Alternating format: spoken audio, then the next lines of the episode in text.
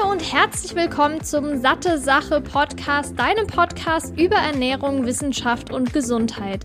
Mein Name ist Laura Merten, ich bin studierte Ökotrophologin und gemeinsam mit Jan sorge ich mit Satte Sache dafür, dass Ernährungswissenschaft für alle verständlich wird und du smartere Entscheidungen in Sachen Ernährung triffst. In diesem Podcast spreche ich mal alleine, mal mit führenden Expertinnen und Experten über die wichtigsten Fragen rund um die Ernährung. Viel Spaß! Ich begrüße dich ganz herzlich zurück zum Satte Sache Podcast. Und wie du jetzt vielleicht merkst, ich bin doch schon wieder am Start. Der Jan hat zwei Episoden übernommen. Aber da ich so gut in der Zeit bin von der Masterthesis, bin ich wieder hier dabei. Und es gibt eine neue Episode wieder mit der Marie Aluvalia. Ich habe bisher schon drei Episoden mit ihr aufgenommen. Einmal zum Thema PCOS, dann haben wir noch über Schwangerschaft und die Stillzeit gesprochen. Und dieses Mal geht's auch wieder um ein sehr spannendes Thema, und zwar das Reizdarmsyndrom und die oft empfohlene FODMAP-Diet, weil das ist so wirklich ihr Herzensthema und kennt sich da auch super aus, hat verschiedene Fortbildungen dazu gemacht und deshalb ist sie eigentlich so die perfekte Ansprechpartnerin zu dem Thema. Sie selbst ist Ernährungsmedizinerin, hat auch lange Zeit in Indien gewohnt und erzählte auch gleich nochmal, wie sie dann auf das ganze Thema Reizdarm und Blähung gekommen ist. Ein kurzer Überblick zu der Episode. Die Einstiegsfrage erstmal, warum pupsen wir? Weil ich glaube, diese, diese Frage stellen sich super viele Leute. Dann klar, was ist das Reizdarmsyndrom überhaupt? Was hat das mit dieser Low FODMAP Diet auf sich? Was bedeuten die Abkürzungen überhaupt? Dann kamen zum Beispiel noch Fragen rein aus Instagram wie beispielsweise äh, gibt es Heilmittel, was bringen diese ganzen frei verkäuflichen Medikamente aus der Apotheke. Eine ganz spezielle Frage war noch, ob CBD äh, ja, hilft bei Reizdarmsyndrom. Dann, was sind so die ersten Schritte, um den Reizdarm loszuwerden? Was kann man bei starkem Aufgeblähtsein tun, wenn die FODMAP-Diet nicht hilft? Und wie kann ich mich wie kann ich vorsorgen, dass es nicht zu extrem wird? All diese Themen und noch viel mehr besprechen wir jetzt. Ich wünsche dir auf jeden Fall ganz viel Spaß bei der Episode. Ich hoffe, sie gefällt dir auch. Und wenn dir der Podcast gefällt, freue ich mich natürlich immer über eine positive Bewertung und auch über dein Feedback. Gerne entweder bei Apple Podcasts in den Kommentaren oder gerne auch per Mail an hallo oder beziehungsweise laura.sattesache.de und auf Instagram findest du uns auch unter satte Sache. Wir hören uns dann gleich natürlich, aber vor allem auch wieder in der nächsten Episode. Einen wunderschönen guten Morgen, Marie. Ich freue mich, dass du jetzt wieder zum vierten Mal hier im Podcast zu Gast bist und heute mit einem weiteren sehr spannenden Thema, was auch mittlerweile, glaube ich, leider sehr viele Menschen betrifft.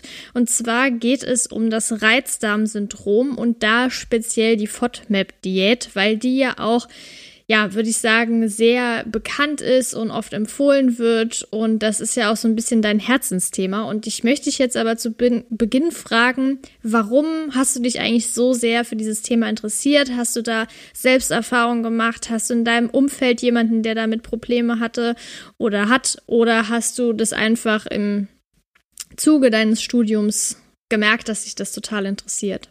Ja, erstmal guten Morgen, liebe Laura. Schön, dass ich wieder hier sein darf. genau, persönlicher ähm, Punkt. Ja, das ist äh, tatsächlich so. Also ähm, vielleicht können wir kurz mit so einer kleinen Anekdote dabei anfangen. Ich war mit 21 das erste Mal längere Zeit in Indien, hatte dort auch ähm, ja, eine Lebensmittelvergiftung, wie die meisten Leute, die zum Urlaub oder zu einer Reise dort sind, das irgendwann mal so mitbekommen. Und was sich dann daraus für mich entwickelt hat, waren Verdauungsprobleme. Das hatte ich vorher irgendwie nie so richtig. Also ich war eigentlich immer, ähm, es war nie ein großes Thema für mich. Aber dann ging das einfach absolut nicht mehr weg. Also ich hatte immer Blähungen, ich hatte öfter Durchfall und es war, hatte auch einfach Schmerzen und Unwohlsein. Und dann habe ich angefangen, mich mit diesem Thema so auseinanderzusetzen. Das war jetzt noch nicht so, dass ich da irgendwie der ganzen Sache hätte einen Namen geben können sondern es war so, dass wir das halt wirklich mit Antibiotikum behandelt haben und dass es irgendwie nicht wegging und blieb und ich aber irgendwie gar kein Ergebnis so dafür hatte. Das äh, Ergebnis kam dann eigentlich eher so ein paar Jahre später, als ich mich dann in dieses Thema eingearbeitet hatte, als ich dann ähm, halt auch im King's College damals gearbeitet hatte und dort viele Vorlesungen besucht hatte und unter anderem auch dieses Thema kennengelernt hatte, ähm, um dann halt rauszufinden, dass es halt noch mehr gibt als ähm, ja, ein bisschen Blähungen zu haben, die dann halt irgendwann mal wieder weggehen. Und ähm, da kam im Prinzip so das Interessante raus, dass ich ähm, zum Beispiel neben Linsen oder bestimmten Linsen halt auch bestimmtes Gemüse einfach nicht so gut vertrage und zufälligerweise einfach genau die gleichen Ballaststoffe in diesem Gemüse, was es zum Beispiel nur in Indien gibt oder in China, ähm, sozusagen diese Bittermelone, das sieht aus wie eine Zucchini, die so Stachel drauf oh, hat. ja, kenne ich aus genau, Vietnam. Genau, mhm. in Asien gibt es das ganz viel. Und ähm, ich mochte das super gerne, habe es da erst kennengelernt und habe das wirklich in Unmengen gegessen und auch täglich. Und das gleiche halt auch in wie Linsen, weil in Indien isst man das halt wirklich jeden Tag. Und halt auch wirklich verschiedene Linsensorten, die ich auch so, äh, oder mein Magen-Darm-Trakt vielmehr, so einfach noch nicht kennengelernt hatte. Genau, und ähm, ja, so kam das, dass ich dann irgendwann sozusagen auch aufgrund dieser äh, Zusammensetzung der Lebensmittel einfach den Rückschluss ziehen konnte, ähm, dass es nicht besser werden konnte, solange ich mich so ernährt habe in der Art und Weise und solange ich auch weiter ähm, immer wieder ähm, kleine Infekte hatte aufgrund der ähm, Reise, Reisen nach Indien, die ich ja zu der Zeit immer getätigt habe. Und so war mir klar, dass Reizdarm ähm, nicht das ist, was wir im Studium immer gelernt haben. Und das war eher in die Richtung, ähm, ja, Reizdarm hat mit Stress zu tun. Reizdarm ist eine psychische Sache, man kann nicht viel machen, sondern Reizdarm hat eigentlich viel, viel, viel, viel mehr andere Gründe auch noch. Einfach auch spezifische Unverträglichkeiten, die natürlich auch ausgelöst werden können, zum Beispiel durch Infektionen oder ähm, durch hormonelle Änderungen oder sowas. Aber wie gesagt, dass man das einfach nicht nur abtun kann mit, das ist jetzt so und das bleibt jetzt so, sondern dass man das wirklich gezielt einfach auch durch, durch eine Ernährungsumstellung und durch Ausschließen von bestimmten Lebensmitteln ganz gut in den Griff bekommen kann. Mhm. Also erstmal Respekt, dass du diese Bittermelone gegessen hast. Ich habe fast gekotzt, als ich die probiert habe. Also ich fand das echt richtig übel mit diesen Bitterstoffen drin. Aber wie du jetzt gerade gesagt hast, also ich finde es auch schade, denn Reizdarmsyndrom ist ja ein Ausschlusskriterium beziehungsweise eine Ausschlussdiagnose, wenn organische Schäden in Form von einer chronisch entzündlichen Darmerkrankung zum Beispiel ausgeschlossen wurden. Und Jan hatte ja genau das gleiche Problem. Der war bei zahlreichen Ärzten, auch Gastroenterologen, und der eine Gastroenterologe hat ihn dann quasi mit einer Broschüre nach Hause geschickt und sagt, ja, Sie haben Reizdarm, kann man leider nichts mehr dran machen, müssen Sie es damit abfinden, das wird den Rest Ihres Lebens Lebens ein ständiger Begleiter sein und ähm, ja, Deshalb finde ich das auch super wichtig, dass wir darüber sprechen und du auch als Expertin, die sich da fortlaufend weitergebildet hat. Du hast ja da auch eine separate Fortbildung, glaube ich, gemacht, ne? Genau. Genau. Bereich FODMAP ja, Diet. Genau. Ähm, und da wirklich dann zu zeigen, hey, da kann man auf jeden Fall was machen.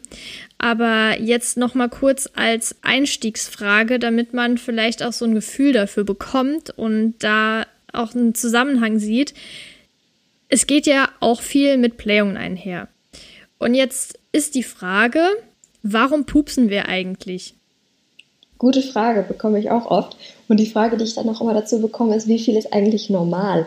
Ähm, bisschen schwierig zu beantworten, genau. weil man das halt schwierig äh, quantifizieren kann, was ist jetzt normal. Letztendlich pupst man, weil wir im, besonders im Dickdarm einfach ansässige Bakterien haben, gute Bakterien, die da auch wirklich hingehören, die verschiedene Substrate, zum Beispiel Ballaststoffe oder Kohlenhydrate, umsetzen können, um daraus andere förderliche Substanzen herzustellen, wie kurzkettige Fettsäuren, die einfach für, für die Darmgesundheit, aber auch für die Gesundheit des ganzen Körpers total wichtig sind. Jetzt ist das natürlich so, dass manche Leute mehr pupsen oder manche Leute weniger pupsen, aber man kann eigentlich sagen, mit dem, mit dem Normal ist, wenn es einen nicht einschränkt.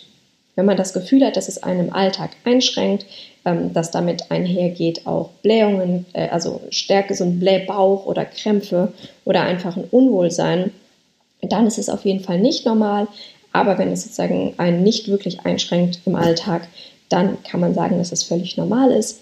Auch nach einer Ernährungsumstellung, zum Beispiel wenn man mehr pflanzliche Lebensmittel isst oder wenn man neue pflanzliche Lebensmittel ausprobiert, kann es auch völlig normal sein, dass man über einen gewissen Zeitraum mal mehr pupst, ähm, was dann aber bei den meisten Leuten sich mit der Zeit einfach auch legt.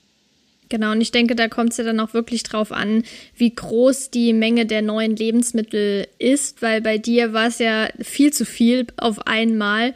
Und ich glaube, ja, ja, Asiaten oder Asiatinnen und gerade in Ländern, zum Beispiel Indien, in denen man super viele Hülsenfrüchte und sowas isst, die werden ja von Anfang an daran gewöhnt. Ja.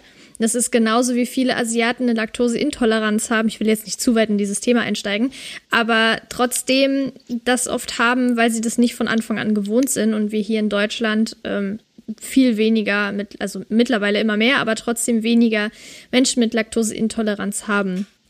Ähm, was mich jetzt noch ähm, interessiert, du hast ja gesagt, es gibt keine bestimmte Anzahl, die man jetzt nennen kann, an Pupsen pro Tag. Ähm, Würdest du sagen, es gibt einen bestimmten Zeitpunkt, an dem man merkt, das Lebensmittel vertrage ich zum Beispiel nicht? Du hast ja gesagt, du hattest öfter Probleme mit so einer Lebensmittelintoxikation ähm, und hast dann auch irgendwann gemerkt, hey, irgendwie, das funktioniert nicht so mit meiner Verdauung. Gibt es einen Zeitpunkt, zum Beispiel nach zwei, drei Monaten, nachdem man sagen kann, das Lebensmittel ist nichts für mich? Genau, also ich denke, die, der, der Zeitpunkt bestimmt sich so ein bisschen daraus, dass man, wenn man wirklich sagt, es schränkt mich wahnsinnig ein. Ich höre auch oft von Leuten, dass sie sagen, so ab 16 Uhr muss ich die Hose, den Knopf von der obersten, obersten Knopf von der Hose aufmachen, weil sonst kann ich gar nicht mehr sitzen. Ähm, also wann dieser Zeitpunkt jetzt gekommen ist, bestimmt halt auch wirklich einfach die, dein, dein, dein Zustand und dein Wohlbefinden. An dem Punkt, wo es dich so stark einschränkt, dass du nicht mehr richtig arbeiten kannst, dass du Schmerzen hast, dass du dich unwohl fühlst, dass das einfach auch irgendwie den ganzen Tag so im Kopf mit, mit, mit rumschwirrt, dann ist einfach der Punkt gekommen, wo man sagen sollte, okay, jetzt ähm, sollte man mal an die Diagnostik rangehen oder halt einfach auch mal die Ernährung im, im Detail betrachten, woran es denn liegen könnte. Bei mir kam es relativ schnell, dadurch, dass es einfach durch ähm, wiederkehrende Antibiotikaeinnahme. Ich glaube, ich habe vier, fünf Mal Antibiotika nehmen müssen in dem Jahr, weil die Indikation dazu in Indien auch relativ großzügig gestellt wird. Also da bekommt man immer sehr, sehr schnell Antibiotika verschrieben. Ich habe es halt auch damals genommen, weil ich dachte, die wissen bestimmt, was sie da tun. Und daraufhin war das eigentlich auch, hat sich das relativ schnell bei mir eingestellt, dass es einfach relativ unerträglich wurde. Mhm. Ja, ich denke, das ist auch oft dann ein subjektives genau. Empfinden einfach. Aber bevor wir jetzt hier mit diesen ganzen einsteigen, sollten wir vielleicht erstmal klären für diejenigen, die es vielleicht nicht wissen, sich dafür interessieren oder schlimmstenfalls selbst davon betroffen sind und jetzt spüren, hey, das könnte ja möglich sein, dass es daran liegt. Erstmal die Frage, was ist überhaupt das Reizdarmsyndrom? Genau, also du hattest schon angesprochen, Reizdarmsyndrom ist letztendlich eine Ausschlussdiagnose.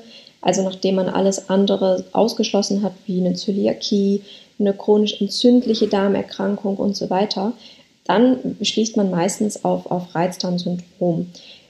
In Deutschland wird dahingehend meistens nicht so viel diagnostiziert, also es könnte auch andere Probleme geben, also als Ursache geben, wie ähm, eine veränderte Bewegung ähm, des, des Magen-Darm-Trakts. Den meisten Leuten steht diese Diagnostik aber überhaupt gar nicht an dem Punkt erstmal zur Verfügung, wo das Reizdarmsyndrom so diagnostiziert wird als solches, was auch, finde ich, erstmal okay ist, ähm, um sich dann zum Beispiel als erstes, als erstes die Ernährung an dem Punkt erstmal anzuschauen. Wichtig ist zu wissen, dass es nicht die Wahrscheinlichkeit erhöht, dass man zum Beispiel an Darmkrebs erkrankt oder dass man an irgendwelchen anderen Autoimmunerkrankungen oder ähnliches ähm, in der Zukunft wahrscheinlich leiden würde. Risikofaktoren sind Frauen, kommen wir, glaube ich, gleich auch nochmal kurz drauf, ähm, weil wir halt noch ein bisschen sagen, komplexer gestrickt sind, einfach auch mit dem Zyklus und den hormonellen Veränderungen im Laufe des Lebens und im Laufe des Zyklus, aber auch eine familiäre Vorbelastung. Also bei den meisten Menschen, die eine Unverträglichkeit haben, gibt es auch noch jemand anderen in der Familie, der auch in einer ähnlichen Art und Weise darunter leidet. Aber auch Sachen wie Stress, Depressionen, Medikamenteneinnahme, All diese Dinge können ähm, natürlich auch die Funktion des Magen-Darm-Trakts beeinflussen und damit einfach auch die Symptome für einen Reizdarm ähm, verschlimmern oder erstmal auch hervortreten lassen. Also schlechte Lebensqualität als Folge ist ja wirklich super schlimm. Aber gibt es denn noch andere organische Folgen, die das Reizdarmsyndrom mit sich zieht? Genau. Die meisten Menschen werden automatisch probieren, sagen eben im Eigen, eigenverantwortlich, Lebensmittel auszuschließen. Erstmal ist ja auch mal ganz natürlich, dass man sagt, ich glaube, dies und jenes bekommt mir nicht. Diese Lebensmittelgruppe schließe ich gänzlich aus, weil ich habe das Gefühl, dass mir das einfach aktuell nicht gut tut. Wenn man an einem Punkt ankommt, wo man halt wirklich sehr viele verschiedene Lebensmittelgruppen ausschließt, kann das auch dazu führen, dass man einfach auch Gewicht verliert, weil die Kalorienaufnahme auch einfach nicht mehr so hoch ist. Oder jemand, der grundsätzlich jeden Tag einen Blähbauch hat, hat gegebenenfalls abends einfach auch so ein starkes Völlegefühl, dass er auch einfach Mahlzeiten ganz weglässt, weil er einfach das Gefühl hat, okay, ich kann, da kann jetzt einfach nichts mehr zusätzlich rein. Das heißt, Gewichtsverlust ähm, und einseitige Ernährung ist echt ein, ein Problem. Ähm, damit einhergehend natürlich auch dann eine, eine Anämie zum Beispiel ähm, oder andere Parameter ähm, auf dem, auf dem, auf dem, von den Blutwerten, ähm, einfach die zustande kommen durch, durch sehr einseitige Ernährung. Okay, ja, das ist natürlich, wenn man damit Probleme hat, irgendwie, man klammert sich an jedem Strohhalm, wenn man merkt, das Lebensmittel ist in Ordnung, ich vertrage das. Und wenn es dann zum Beispiel, ich sage jetzt einfach mal, ähm, ein Weißbrot ist, Ne, dann denkt man sich, ja gut, ich muss das jetzt aber essen, es tut mir gut, ich kriege davon jetzt keine Blähung und dann kommt eben dieses Problem der einseitigen Ernährung. Also das ist auf jeden Fall sehr wichtig anzusprechen.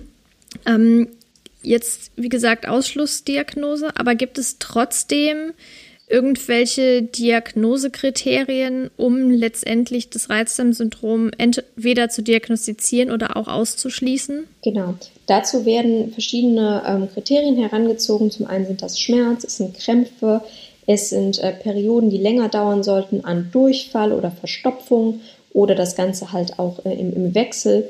Und ähm, es geht einher mit Schmerz bei den meisten Leuten.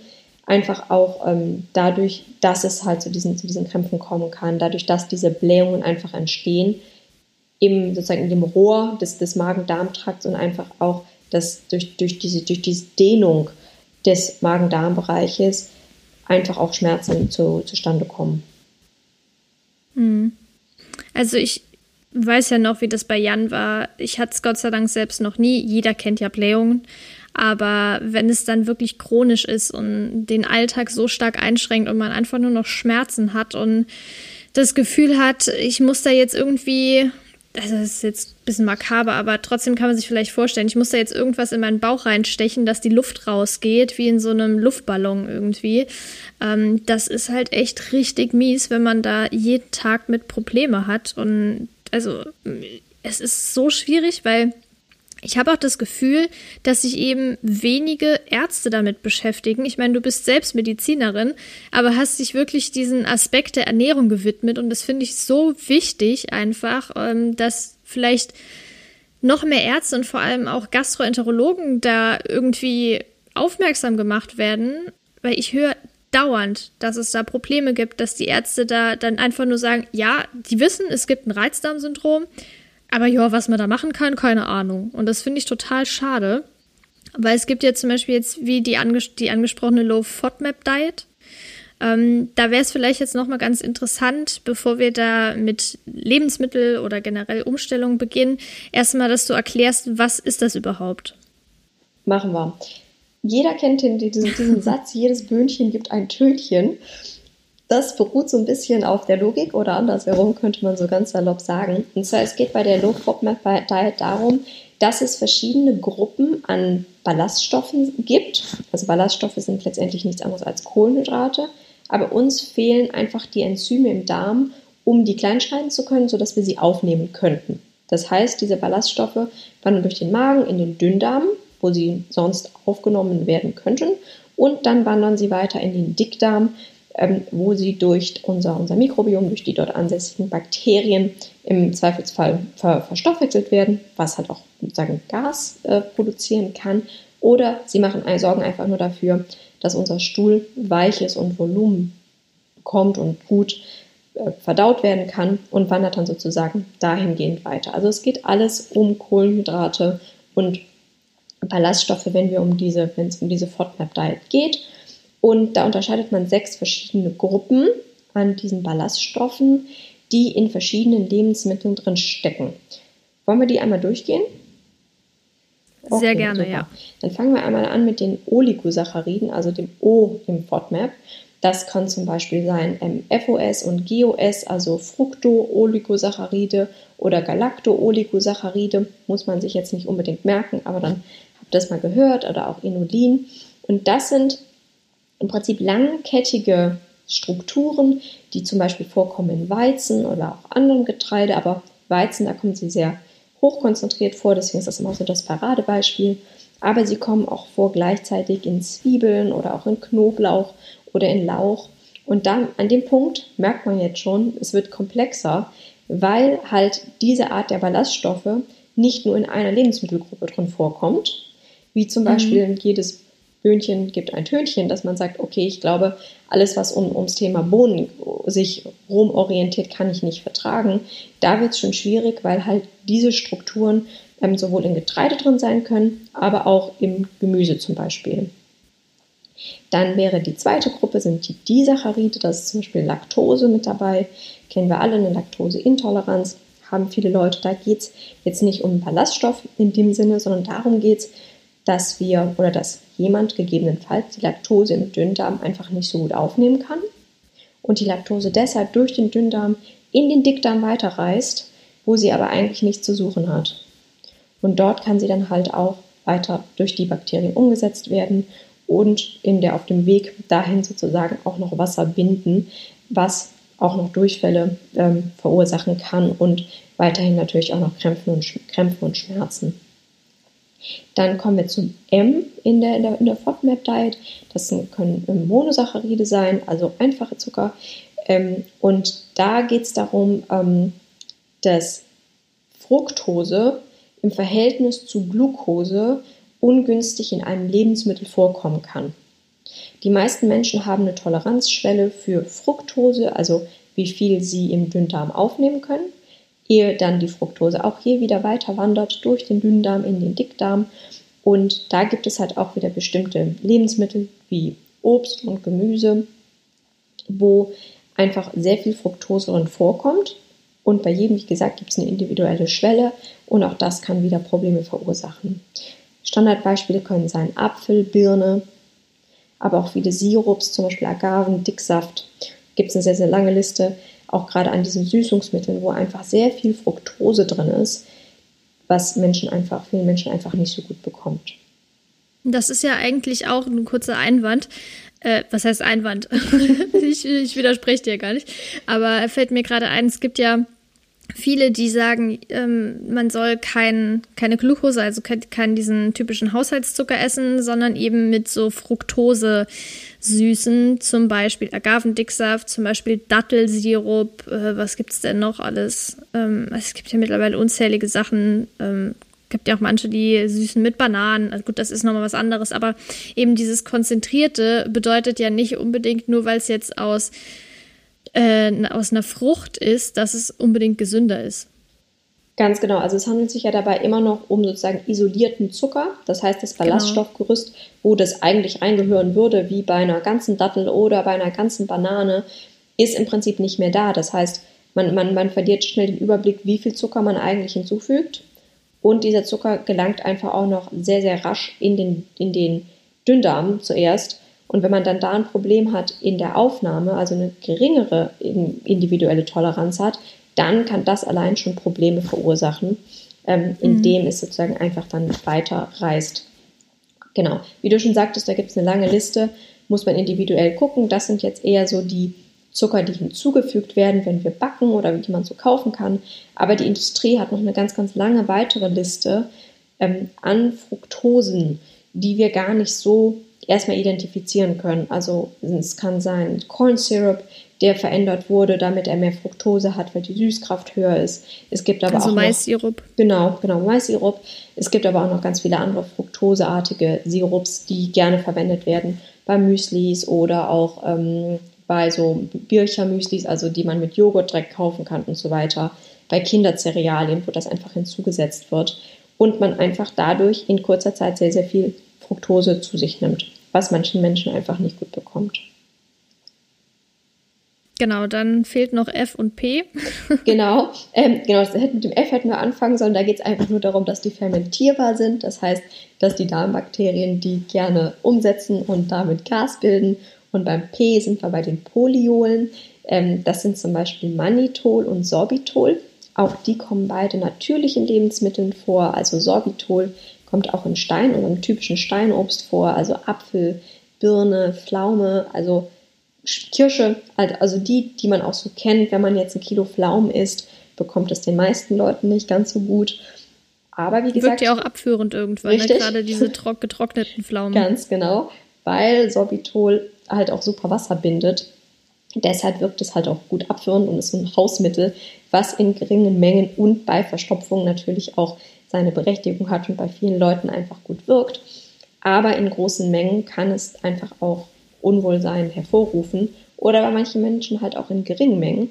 Und da muss man jetzt auch wieder darauf achten, dass gerade in zuckerfreien Lebensmitteln, das ist wieder eine Deklarationsfrage, auch auf Etiketten. Das heißt, wenn Sorbitol verwendet wird, dürfen verschiedene so Claims gemacht werden, mit denen natürlich auch geworben wird. Das heißt, gerne in Diabetikerprodukten, in zuckerfreien Produkten wird gerne Sorbitol verwendet, was viele Menschen einfach auch dann in dieser Art und Weise nicht vertragen können, wenn es in größeren Mengen und rein vor allen Dingen zugesetzt wird.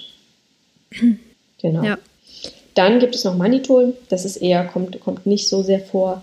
Es kommt allerdings vor in Pilzen und in Blumenkohl zum Beispiel, ähm, gehört auch noch zu der Gruppe, aber ist eher ein geringerer, geringwichtigerer Vertreter ähm, in, dieser, in dieser ganzen Auflistung.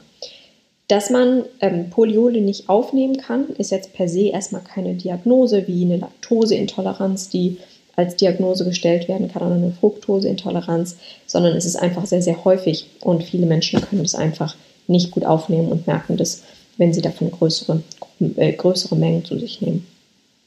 Mhm. Geht eigentlich eine Laktoseintoleranz und Fructoseunverträglichkeit oft mit dem Reizdarmsyndrom einher? Sieht man oft, ja. Also gerade bei Laktose, ich glaube, da ist so ähm, das Bewusstsein bei den Medizinern recht groß, aber auch das Bewusstsein in der Bevölkerung recht groß, dass die Menschen das mal einfach isoliert ausgeschlossen haben oder ähm, aufgrund von genetischem Background, dass andere Menschen in der Familie das auch haben, das Problem. Dass man das einfach gezielt über einige Zeit komplett ausschließt, ist halt auch einfach. Laktose, man weiß, kommt halt nur in Milchprodukten vor. Deshalb haben das viele Leute schon auf dem Schirm und ist oftmals einfach auch schon ausgeschlossen oder bestätigt, ehe die Leute bei mir sozusagen ankommen. Bei der Fructose ist das ein bisschen was anderes, dadurch, dass da einfach auch dieser Überblick nicht ganz so, ganz so sehr herrscht. Weil, wenn man Fructose in großen Mengen nicht vertragen kann, gibt es ja trotzdem noch eine lange Liste an Obstsorten zum Beispiel, die man zu sich nehmen kann. Aber gleichzeitig wissen halt viele Menschen auch nicht, dass Fructose, wie du das schon angesprochen hattest, auch in sehr, sehr hohen Konzentrationen in vielen Sirups zum Beispiel mit drin ist und äh, können daher einfach auch diesen Bogen nicht so ganz schließen, zu sagen, ach, ich esse ja schon weniger Obst, aber verwenden halt vielleicht trotzdem noch ja, fertige Cerealien oder halt Sirups, wo man jetzt gar nicht erstmal so primär drauf, drauf kommen würde, dass die Menge an Fructose da so ein Problem ist. Von daher ja, Fructose sehe ich sehr, sehr oft. Auch mhm. im Zusammenhang kommt es oft vor mit den ähm, Oligosacchariden, also mit den Fruktanen. Das heißt, eine ganz typische, typische, typische Konstellation ist immer äh, Weizen und dann noch Zwiebeln, Knoblauch und Apfel. Das ist äh, oft ähm, einfach, das kommt zusammen vor, dass Menschen genau diese vier Lebensmittel und darüber hinaus noch einige andere, aber die vier schon mal für sich auch einfach identifizieren könnten, weil das eine ist halt eine Fructose und das andere ist einfach eine sehr, sehr langkettige Fructose, was einfach auch oft, oft zusammen vorliegt. Also kann man jetzt auch nicht sagen, wenn jemand Probleme mit Reizdarm hat, verträgt er alle diese fünf genannten Gruppen nicht. Absolut nicht. Und da ist halt wirklich auch so der Knackpunkt, wenn man im Internet einfach mal FODMAP googelt, bekommt man natürlich zahl zahlreiche Listen und Bücher, was man machen kann. Wenn man alle diese Gruppen komplett gänzlich nach diesen Listen aus seiner Ernährung ausschließt, hat man nur noch sehr wenig, wovon man sich ernähren kann genau. für die Zeit, ähm, wo man das macht. Und deswegen ist das ganz wichtig. In der Praxis macht man eigentlich eher, wie gesagt, von der Monash University, die damals dieses, diesen Food-Register erstellt hat, wird es auch tatsächlich empfohlen, diese Low-FODMAP-Diät mit Patienten in Ausnahmefällen in der Art und Weise so durchzuziehen. Sondern die Empfehlung von den Machern sozusagen selbst ist, dass man das im Light Approach macht.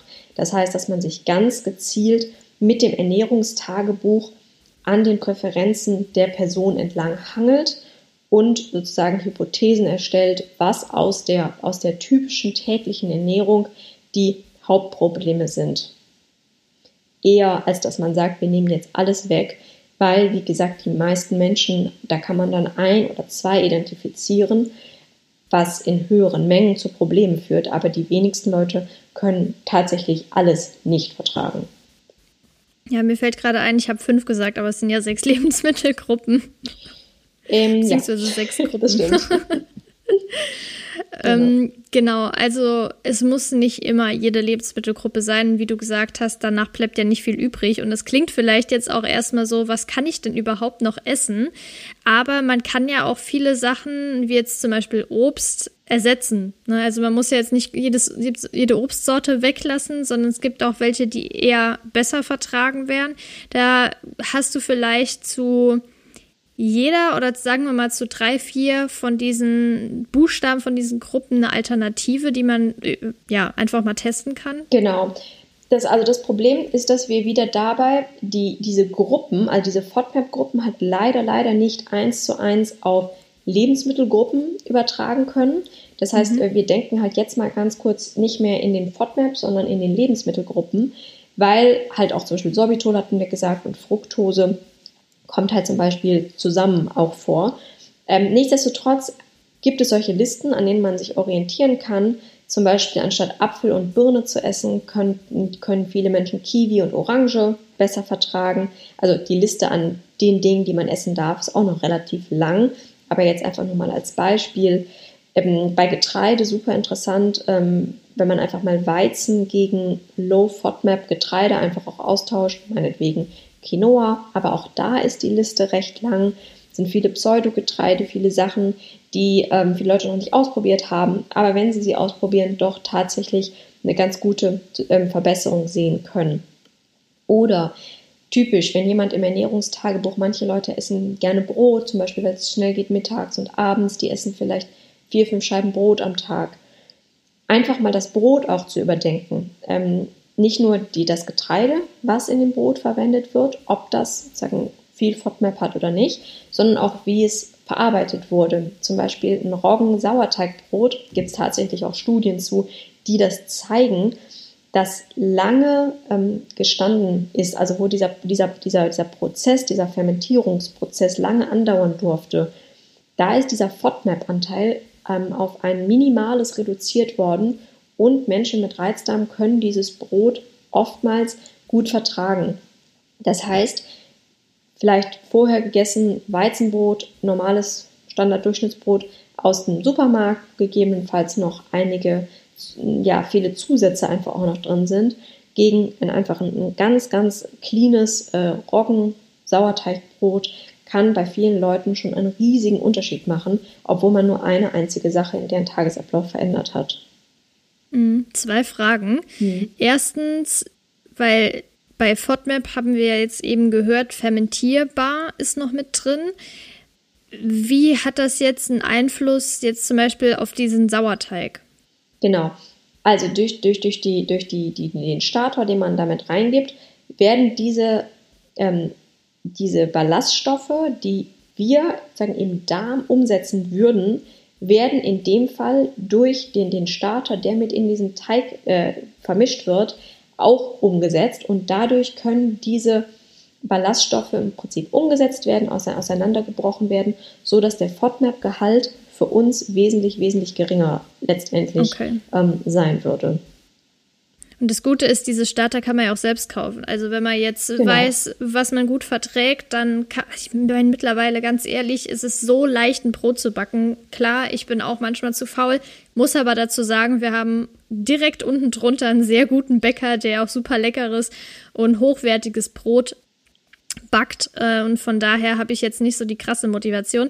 Aber es ist auf jeden Fall durchaus sinnvoll. Man kann das auch kaufen, diese Starter. Und die zweite Frage ist, wie sieht es denn mit fermentierten Lebensmitteln aus? Also Sauerkraut, Kimchi und sowas? Ja, bei den meisten Leuten lustigerweise funktioniert das gut, weil auch, wie gesagt, Kohlgemüse steht ja so auf der Liste. Der, der, Getre der Lebensmittel, wo die meisten Leute gegebenenfalls es nicht so gut vertragen können, genau. funktioniert bei vielen Menschen gut, allerdings Disclaimer in kleinen Mengen. Also wer vorher schon Kohl überhaupt gar nicht gut vertragen konnte, der wird wahrscheinlich nicht ein ganzes Glas Kimchi oder Sauerkraut essen können, aber in kleinen Mengen wird es den meisten Leuten bekommen. Gerade auch beim Kimchi kommt ja noch ähm, meistens Lauch, äh, also Frühlingszwiebel mit dazu und Knoblauch, was halt auch an sich nochmal einen hohen FODMAP-Anteil hat. Plus Chili ist bereits damit gegebenenfalls auch ein Problem. Das heißt, vielleicht erstmal mit Sauerkraut probieren und dann mit Kimchi oder mit dem Kimchi probieren, wo nicht ganz so viele äh, Zusätze halt im Sinne von Knoblauch und Chili und sowas mit drin sind. Aber meistens benutzt man ja Chinakohl, also ich benutze immer Chinakohl für mein Kimchi. Der wiederum ist halt meistens besser verträglich als dieser, dieser grobe weiße Kohl, den man für Sauerkraut benutzt. Also ziemlich individuell, aber in kleinen Mengen auf jeden Fall wert, das mal auszuprobieren. Das ist echt ein sehr guter Hinweis mit dem Chinakohl. Wusste ich jetzt zum Beispiel gar nicht. Also, wenn jemand da Probleme hat, kann man das auch testen. Und ich glaube, Chinakohl bekommt man ja auch in jedem Supermarkt. Also, Absolut. das ist jetzt nichts, was man eher in asiatischen Supermärkten bekommt. Also, definitiv mal austesten. Sollte ich vielleicht auch mal machen. Ich muss sagen, ich hatte einmal oder zweimal Sauerkraut versucht, selbst zu machen. Das war eine Vollkatastrophe. Einmal ist er verschimmelt und das zweite Mal, keine Ahnung, ganz seltsam. Also, ich müsste da nochmal probieren. Vielleicht klappt es dann besser. Ich ich habe es äh, damals angefangen, als ich in Indien war. Einfach aus der Ermangelung an Sauerkraut, äh, was ich dort kaufen konnte. Und das Supermarkt-Sauerkraut, was halt eingeschweißt ist, hat ja im Prinzip keine lebenden Bakterien mehr, weil es natürlich ja. pasteurisiert sein muss. Und so habe ich es damals selbst angefangen. Funktioniert da mega gut, weil einfach sehr, sehr viel mehr Sporen in der Luft sind und weil die Temperatur einfach, einfach auch schon schöne 25 Grad hat. Da ähm, ging das immer ordentlich ab. Mhm. Wie sieht's denn eigentlich? Ich weiß nicht, ob wir da ähm, später nochmal eigentlich drauf eingehen wollten, aber es ist ja eigentlich wurscht, wann wir drauf eingehen wollten. Und zwar mit ähm, fermentierten Milchprodukten aus. Mhm. Also so Kefir oder sowas. Genau, hatte ich auch gerade kurz im Kopf. Ähm, also beim Stichpunkt Laktoseintoleranz meinst du, ne? Genau, die Logik genau. ist im Prinzip eine ähnliche. Das heißt, auch hier wieder die Mikroben setzen den Zucker um. Sie brauchen das, um sich zu vermehren, zu, zu ähm, überleben, machen daraus halt organische Säuren, deswegen schmeckt es halt hinterher so schön erfrischend sauer und können damit den Laktosegehalt einfach um einiges reduzieren. Kommt auch da wieder drauf an, wir wissen ja bei einer Laktoseintoleranz, die meisten Menschen können ein, eine gewisse kleine Menge an Grammzahl an Laktose doch noch vertragen ähm, eh, pro Tag, was aber auch wieder total individuell sein kann. Das heißt, ja, durch diesen Fermentationsprozess wird die Laktose aufgespalten und demnach halt auch reduziert. Aber auch hier kommt es wieder darauf an, wie lange durfte dieser Joghurt zum, zum Beispiel reifen. Also ein sehr, sehr günstiger Joghurt, da gibt es ja sehr, sehr große äh, Unterschiede auch im Preis, ist wahrscheinlich gerade so lange gereift, dass es eine Konsistenz von einem Joghurt hat. Wir werden zum Beispiel einen Joghurt, den man gegebenenfalls selber hergestellt hat, den man wirklich sehr, sehr sauer werden lässt und sehr, sehr lange reifen lässt, wahrscheinlich einen Laktosegehalt hat, der wesentlich geringer ist. Was man auch wieder in Indien sieht, da machen ja die meisten Menschen ihren Joghurt selber. Ähm, wir haben es auch gemacht, weil es ist halt, was man macht. Und da vertragen halt auch viele Leute, die sonst vielleicht in Deutschland das nicht vertragen hätten, ähm, einfach die, den, den Joghurt, weil wir ihn einfach sehr, sehr lange haben fermentieren lassen. Das ist natürlich Bombe, wenn man so ein Joghurtgerät hat und das selbst machen kann. Geht das eigentlich nur mit so, das ist voll der Exkurs, aber geht das eigentlich nur mit so einem Gerät oder kann man das auch einfach so machen? Nö, wenn man ein gutes Thermometer hat, dann kann man das eigentlich auch so machen, wenn man einfach ein Wasserbad erstellt, wo man dann ungefähr mhm. sozusagen eine gute Temperatur hat und dann kann der Joghurt das eigentlich auch ganz gut von alleine. Ähm, aber man kann sich natürlich auch so ein fancy Gerät kaufen. dann, dann muss man nicht an nichts mehr denken, sondern das nur noch da reintun und fertig. Ja, ja, stimmt. Ähm, genau, was ja jetzt auch noch ein Thema ist, nicht nur wegen Fermentieren und Laktosegehalt, sondern generell auch Milchsäurebakterien. Es gibt ja Präbiotika, Probiotika, die man überall kaufen kann. Ähm, bringen die denn was? Also vielleicht jetzt erstmal Probiotika. Fangen wir mit Probiotika an, ganz genau. Bringen die was? Also es gibt eine, es gibt eine Studienlage, die ist ein bisschen ähm, unklar dahingehend, ehrlich gesagt. Also ich glaube, A, es ist wichtig, dass man das gezielt einnimmt, also nicht einfach nur irgendein darmförderndes Präbiotikum oder sorry, Probiotikum ähm, wird dabei wahrscheinlich nicht ähm, sonderlich helfen. Es gibt aber gezielte ähm, Zusammensetzungen von Stämmen, die nachgewiesenermaßen dabei helfen können. Wichtig ist aber zu wissen, man muss das über drei bis vier, fünf Wochen nehmen, ehe es einem A helfen kann. Und was ich aus der, aus der Praxis halt sehe, dass viele Leute an dem Punkt nicht ankommen, weil es erstmal halt mehr Blähungen zum Beispiel verursacht mm. und einfach total unangenehm ist und die Leute das einfach deshalb nicht durchziehen mögen, was ich auch sehr gut nachvollziehen kann. Zudem ist auch die Evidenz, dass es langfristig wirklich hilft, so, so semi-gut. Da muss man natürlich sagen, es sind Stämme, es sind Bakterien, die sonst auch in Lebensmitteln natürliche, auf natürliche Art und Weise vorkommen würden. Das heißt, es gibt keine, ne keine äh, negativen Konsequenzen, wenn man es denn dann ausprobiert.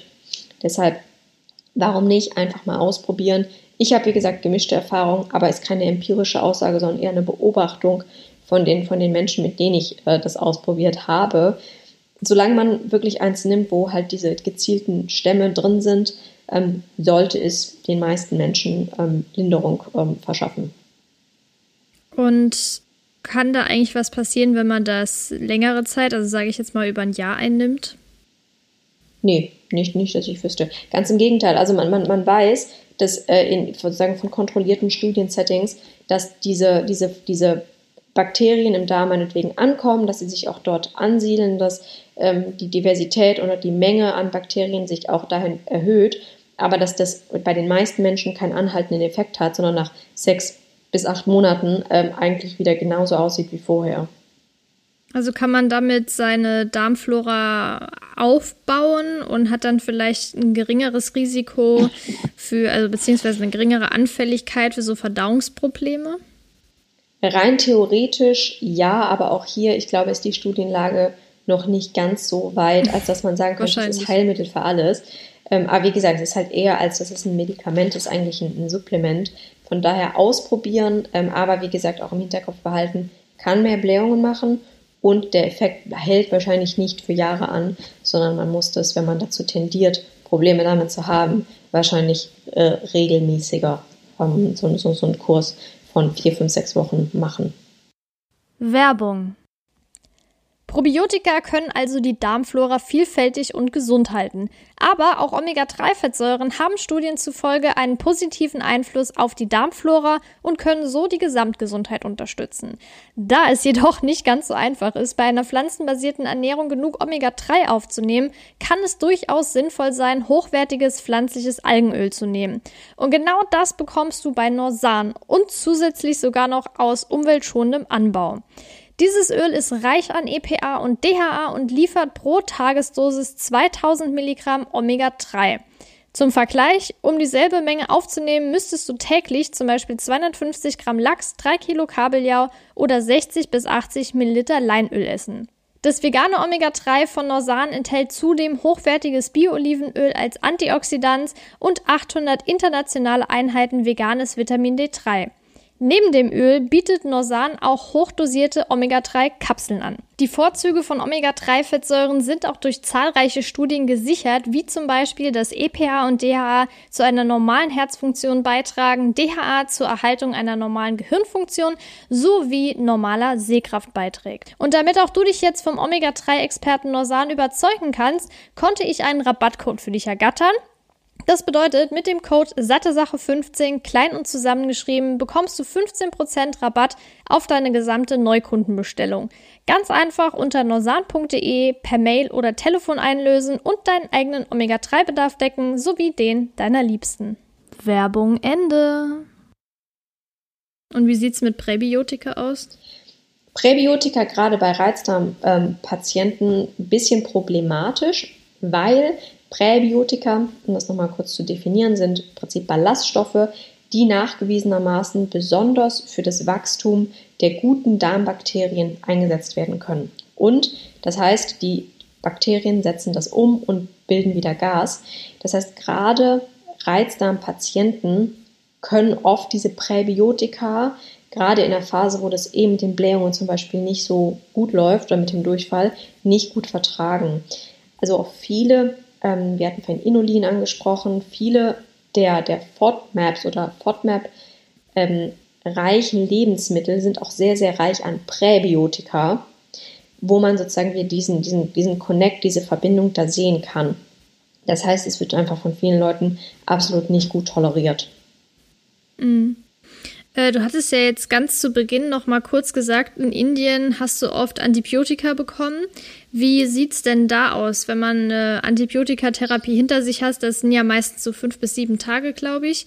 Mhm. Ähm, macht es da Sinn, Probiotika zu nehmen? Genau, auch dazu gibt es tatsächlich Studien, die dafür so, äh, die, die das bestätigen, dass, glaube ich, mit der gemeinsamen Einnahme oder ab Tag zwei oder sowas, ähm, dass es dafür sorgt, dass zum Beispiel die ähm, Antibiotika ähm, assoziierte Durchfälle ähm, reduziert werden können. Das gibt es mhm. auf jeden Fall.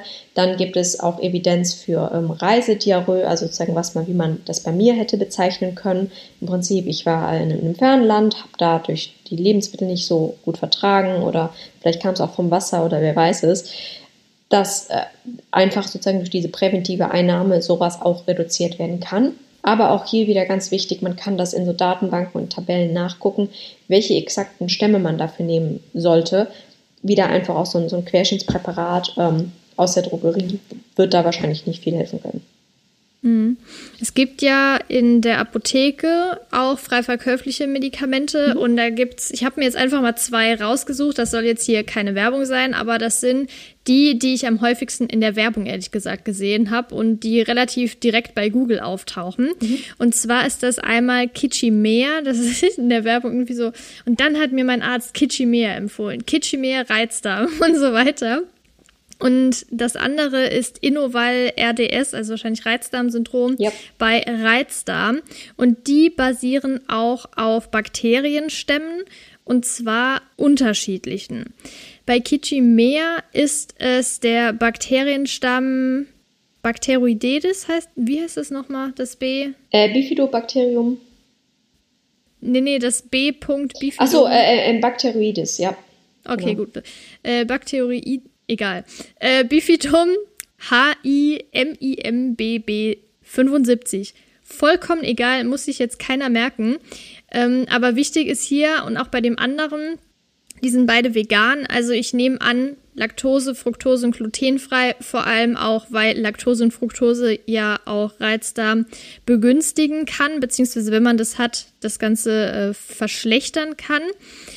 Und es gibt auch, ich bleibe jetzt mal bei Kichimea, äh, es gibt da auch eine klinische Studie von 2020, die gezeigt hat, dass man durch die Einnahme weniger aufgebläht ist, weniger Tage mit Schmerzen verbringt und eine bessere Lebensqualität hat. Allerdings habe ich die mir mal angeschaut, das steht jetzt nicht auf der Seite von Kichimea, klar, warum auch, äh, dass nur wirklich 34 Prozent der Interventionsgruppe, also die Gruppe, die das eingenommen hat, und 19 Prozent der Placebo-Gruppe diese Endpunkte, also weniger Schmerzen, weniger aufgebläht sein, mhm. bessere Lebensqualität erreicht haben. Ich würde jetzt mal ganz plump sagen, ist nicht wirklich so krass ähm, hilfreich bei 34 Prozent. Ähm, und zudem kommt ja noch, dass das pro Woche ungefähr 19 Euro kostet und mindestens vier bis zwölf Wochen eingenommen werden soll. Was sagst du denn dazu? Meinst du, das hilft? Soll man das nehmen oder ist also ich, ich, ich wäre mir alle, alle an, anhand der Studie allein schon unsicher, weil wenn du die 34 Prozent auch noch zusätzlich mit den 19 vergleichst, musst du die 19 ja eigentlich auch noch abziehen. Das heißt 15 Prozent, weil bei 19 Prozent der Placebo-Gruppe ging es auch besser, ist nicht sonderlich signifikant. Schön wäre auch gewesen, unabhängige Studien, die nicht von den Pharmakonzernen äh, zusätzlichen genau, Auftrag gegeben würden. Äh, oder vielleicht einfach auch generell andere Studien, die sich mit dem, mit dem Stamm da be beschäftigen kann man probieren, wie gesagt, es hat wahrscheinlich keine Nebenwirkungen, außer gegebenenfalls Blähungen, aber ist es gegebenenfalls auch einfach nicht wert. Im ersten Schritt würde ich es auf jeden Fall nicht probieren, sondern ich würde mir erstmal das Ernährungstagebuch angucken. Das ist, glaube ich, günstiger. Genau, und das war ja auch das Problem jetzt bei dem zweiten, bei Innoval RDS. Da gibt es auch eine Studie, ähm, die wurde von Aristo Pharmaceuticals ähm, gefundet, also gesponsert quasi. Mhm. Und das andere Kitschimea war von Bayer, Hexal, Sanofi und Synformulas. Also das sind sehr große Pharmakonzerne. Gut, äh, Innoval hat einen anderen Bakterienstamm und zwar Bactobacillus plantarum 299V ist ebenfalls wie erwähnt vegan. Soll man auch vier bis zwölf Wochen anwenden für einen nachhaltigen Effekt kostet 11 Euro pro Woche und die Studie ist von 2012.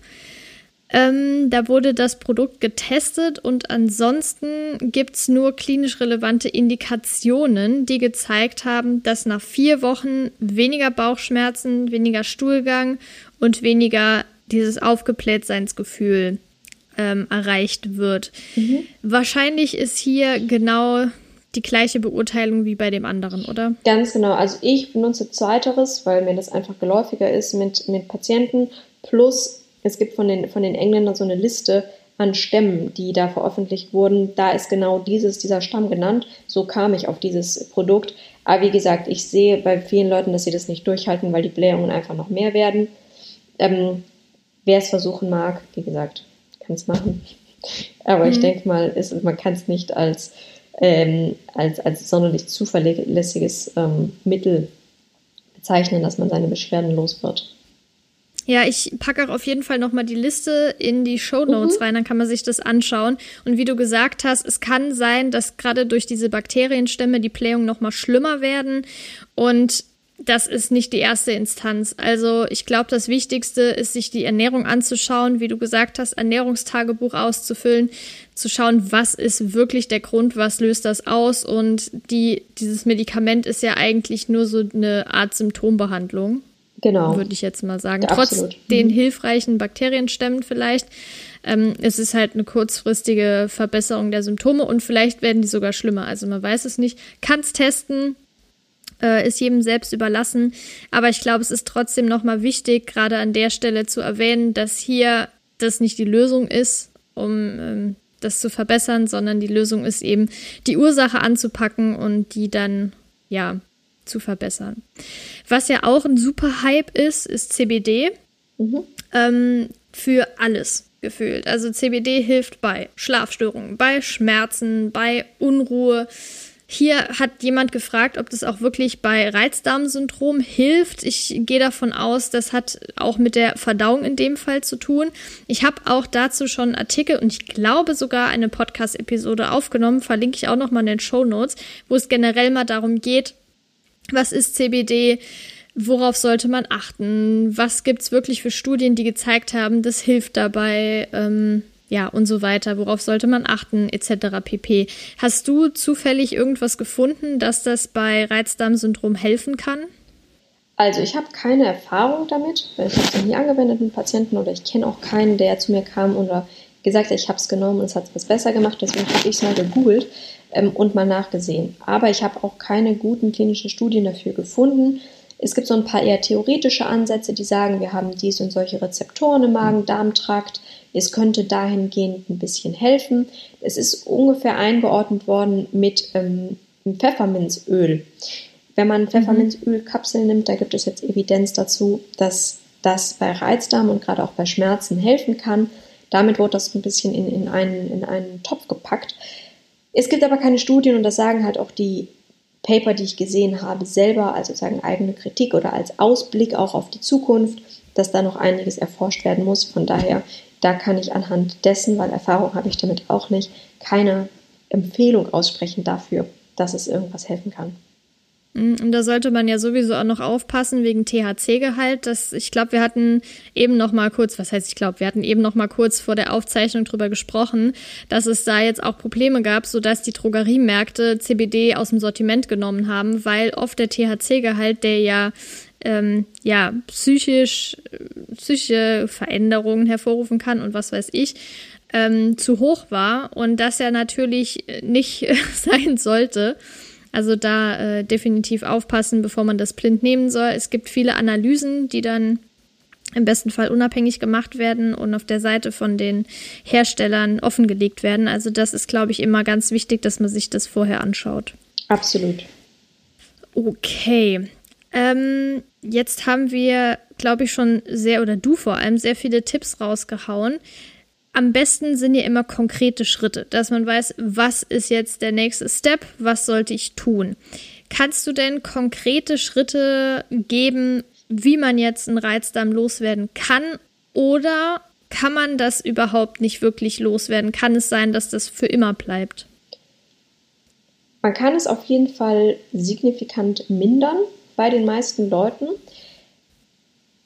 Aber es gibt bei vielen Leuten einfach auch nicht die Aussicht, dass sie jetzt langfristig gegebenenfalls alle Lebensmittel zu sich nehmen können, ohne dass sie Probleme haben. Aber die gute Nachricht ist letztendlich, dass man mit der Zeit ähm, der Zusammenarbeit auch lernt, welche Lebensmittel sind das, so dass man nicht ganze Lebensmittelgruppen oder auf Verdacht irgendwas ausschließt, sondern ganz, ganz gezielt weiß, was darf ich nicht essen oder auch, was darf ich in der Konstellation nicht essen. Paradebeispiel ist da nochmal Pita-Brot aus Weizen mit Hummus und Knoblauch drin. Ähm, hat sehr viel GOS und Fructan, alles zusammen ist das zu viel vom O von den FODMAPs. Aber kann halt sein, dass man alleine den Hummus essen kann oder ein paar Kichererbsen oder dass man ein bisschen geröstetes Gemüse essen kann, ähm, was FODMAP-arm ist und Knoblauch drauf tun kann. Also, die wichtigsten Schritte sind immer erstmal aufschreiben. Aufschreiben, was man isst, dazu aufschreiben, wie man sich damit fühlt, ähm, ob das jetzt Blähung ist, ob das Durchfall ist, ob das Verstopfung ist, Schmerzen, aber auch wie der Tagesablauf war, ähm, wie viel Bewegung hast du bekommen, hattest du Zeit für Stuhlgang, das ist auch super wichtig, gibt man dem Körper überhaupt Zeit, diese Bewegung zuzulassen, wie sieht es aus mit Stress, ähm, hast du viel gesessen, hattest du gegebenenfalls auch einfach eine viel zu enge Hose an, all solche Dinge erstmal einfach wirklich dokumentieren und das Ganze dann total ähm, systematisch anschauen. Das würde ich dann in dem Fall machen. Das heißt, ich schaue mir an, wie viele ähm, Ballaststoffe isst du ähm, im Tagesverlauf so gesamt, dann wie viele fermentierbare Ballaststoffe isst du im Tagesverlauf ähm, im Gesamt und dann schaue ich mir natürlich das auch noch unter sozusagen diesen, diesen lebensmittelchemischen Aspekt an aus welchen Gruppen der fermentierbaren Kohlenhydrate kommt denn das nun? Ja, ich habe oftmals Leute, die zum Beispiel sich mehr in pflanzliche Ernährung, in Richtung pflanzliche Ernährung orientieren wollen und dann plötzlich super, super viele äh, Hülsenfrüchte essen, aber darüber mhm. hinaus auch noch Sojamilch, Sojasahne und so weiter, ganz, ganz viele andere Produkte, die auf Hülsenfrüchten basieren, auch noch verwenden und das gegebenenfalls nicht vertragen können. Also im Prinzip diese, diese, diese, diese Gruppen an diesen fermentierbaren Ballaststoffen, die schaut man sich dann als nächstes an. Und dann würde man erstmal ganz, ganz gezielt Lebensmittel ausschließen und wie gesagt nicht einfach nur alle FODMAP-Lebensmittel weglassen, sondern gezielt nach dem, was die jeweilige Person einfach viel isst, welche Gruppe ähm, da Alternativen finden oder das gegebenenfalls, wenn es total schlimm ist, auch erstmal ausschließen für zwei, drei Wochen. Mm, und bei dem Ernährungstagebuch vielleicht auch noch wichtig, dass man jetzt nicht was essen soll und direkt zehn Minuten später aufschreibt, wie bekommt mir das, sondern eben wirklich erst so, wenn man zum Beispiel frühstückt, eher in Richtung Mittag bis Nachmittag aufschreiben. Genau. Also ich denke, so ungefähr fünf Stunden sind eigentlich ein ganz guter Richtwert, oder? Genau. Bei vielen Leuten ist es auch so, dass sich das sozusagen in Richtung Abend, gerade was so Blähbauch anbelangt, in Richtung Abend einfach immer schlimmer wird und dann mhm. morgens mhm. sie zum Beispiel mit dem flacheren Bauch ähm, dann aufwachen. Das ist auch so, so, so ein Beispiel. Ähm, genau, dass man einfach auch den, den Tag beurteilt, dass man diesen Zettel einfach mit sich hat und dann immer zwischendurch einfach auch Notizen machen kann. Und Ziel ist dann wirklich einfach individuell für sich zu lernen, welche Lebensmittel kann ich in welchen Mengen essen und sich dann einfach auch wesentlich weniger ähm, dabei einschränken zu müssen. Nochmal vielleicht auch generell, weil wir jetzt nur über FODMAP die ganze Zeit reden, kleiner Disclaimer. Ähm, es kann auch sein, dass es an anderen Dingen liegt. Ja, es können Zusatzstoffe sein, es können Stabilisatoren sein, es können tatsächlich auch einfach eine übermäßige Menge an Präbiotika, zum Beispiel Inulin und dergleichen sein, was vielen Pflanzenmilchen oder pflanzlichen Aufstrichen zu gesetzt ist oder wie gesagt ein Brot oder für andere verarbeitete Lebensmittel, wo einfach viele Zusätze drin sind, dass man eventuell gar nicht diesen ganzen FODMAP-Prozess durchlaufen muss, sondern einfach ganz gezielt solche Sachen rausnimmt. Oder dass man einfach mal überdenkt, was ist das ganze Süße, was ich am Tag esse. Also da gibt es auch ähm, namhafte Anbieter im, im, Supermarkt, die zum Beispiel Joghurt oder Skier mit Getreide und, und Obst anbieten, so als, als Bircher, Müsli, was man nur noch aufreißen muss. Wenn man das zum Beispiel isst und dann noch eine andere süße Mahlzeit am Tag und noch eine, eine Portion Obst, einfach vielleicht auch einfach nur solche Sachen zu überdenken kann schon, schon, schon ab, absolut hilfreich sein. Also FODMAP an sich, finde ich, hört sich immer sehr, sehr abstoßend und sehr groß an. Aber wenn man das ein bisschen spezifischer angeht, kann man bei vielen Leuten eigentlich so die, die Hauptverursacher schon relativ schnell rausfinden. Mhm. Jetzt hast du schon ziemlich viel vorweggenommen. Ich wollte eigentlich noch so die fünf wichtigsten Steps bei Reizda zum Abschluss hier aufzählen. Aber nichtsdestotrotz, es kann ja auch sein, dass jemand dir jetzt vorgespult hat oder so. Ähm, aber ich finde, kann ja auch sein, dass man trotzdem, wenn es jetzt hier 1, 2, 3, 4, 5 lautet, dass man da äh, nochmal besser zuhört. Wie auch immer, wiederholen ist ja auch nicht verkehrt. Ja. Ich würde sagen, fang doch mal mit dem wichtigsten Step an, den man definitiv berücksichtigen sollte. Nicht einfach weglassen nach irgendeiner Internetliste. Ganz wichtig, sondern erstmal aufschreiben und dann aufschreiben und mit Anleitung gezielt weglassen und dann ganz gezielt wieder einführen. Das wäre Schritt zwei. Schritt drei, für sich lernen, welche FODMAPs und welche Lebensmittel kann ich essen. Sagen für sich selber so eine kleine Liste anfertigen. Absolut wichtig. Und dann halt auch noch lernen, wie viel von diesen Lebensmitteln darf ich im Tagesverlauf zu mir nehmen. Ja, also zum einen zu wissen, welche Lebensmittel sind das, zum anderen, wie viele von diesen Lebensmitteln darf ich zu mir nehmen und wie darf ich sie kombinieren. Und der letzte Schritt ist immer Clean Eating, möglichst die Sachen selber zubereiten zu Hause, möglichst wissen, was ist da drin und mal Etiketten auch irgendwie umdrehen, mal draufschauen, was ist mit drin, weil das ist ganz, ganz oft einfach auch ein Faktor, der für Verdauungsbeschwerden sorgt und man absolut keine Ahnung hat, warum das jetzt ausgerechnet daher kommt. Sehr gut, dann hat man jetzt schon mal eine super Anleitung bei sich. Äh, jetzt noch eine Frage, weil ich glaube, das kam auch bei Instagram auf. Und zwar, wenn man jetzt sagt, ich lasse Hülsenfrüchte weg zum Testen, wie lange sollte man die weglassen, bis man das wieder versucht, bis, ja genau, wieder einführt, wenn man merkt, es bringt nichts und dann das nächste Lebensmittel weglässt? Bei den meisten Menschen geht das eigentlich super, super schnell. Sagen wir mal sieben bis zehn Tage. Okay. Also muss man jetzt nicht genau. denken, oh, das dauert jetzt zwei, drei Monate, bis ich da erstmal weiß, was es ist. Nee, absolut okay. nicht. Die meisten Leute, Leute, Leute merken das eigentlich relativ schnell. Genau. Sehr gut. Aber auch da wieder gute Neuigkeiten. Man muss wahrscheinlich nicht alle Hülsenfrüchte weglassen, sondern es gibt ja eine, eine große Bandbreite von Kichererbsen über Kidneybohnen, über Linsen mit Schale, Linsen ohne Schale und so weiter, die alle verschiedene Ballast Stoffmengen mhm. haben. Also die meisten haben halt dieses GOS in sich, was leider auch die Bittermelone hat, die ich so gerne mag ähm, und trotzdem nicht vertragen kann. Aber es gibt verschiedene Konzentrationen davon. Es kommt darauf an, hat man das selbst gekocht, kommt es aus der Dose. Also für die meisten Leute findet sich auch da absolut ein Mittelweg, dass sie wenigstens ein paar, wenn sie das gerne essen mögen, wenigstens ein paar von diesen Lebensmitteln nach dieser sagen, lebensmittelchemischen Zusammensetzung für sich wieder ähm, in den Speiseplan mit aufnehmen ja. dürfen. Ja, sehr, sehr wichtig. Ich merke auch bei mir, das ist so ein krasser Unterschied. Eigentlich vertrage ich Hülsenfrüchte super gut und ich esse auch täglich Hülsenfrüchte.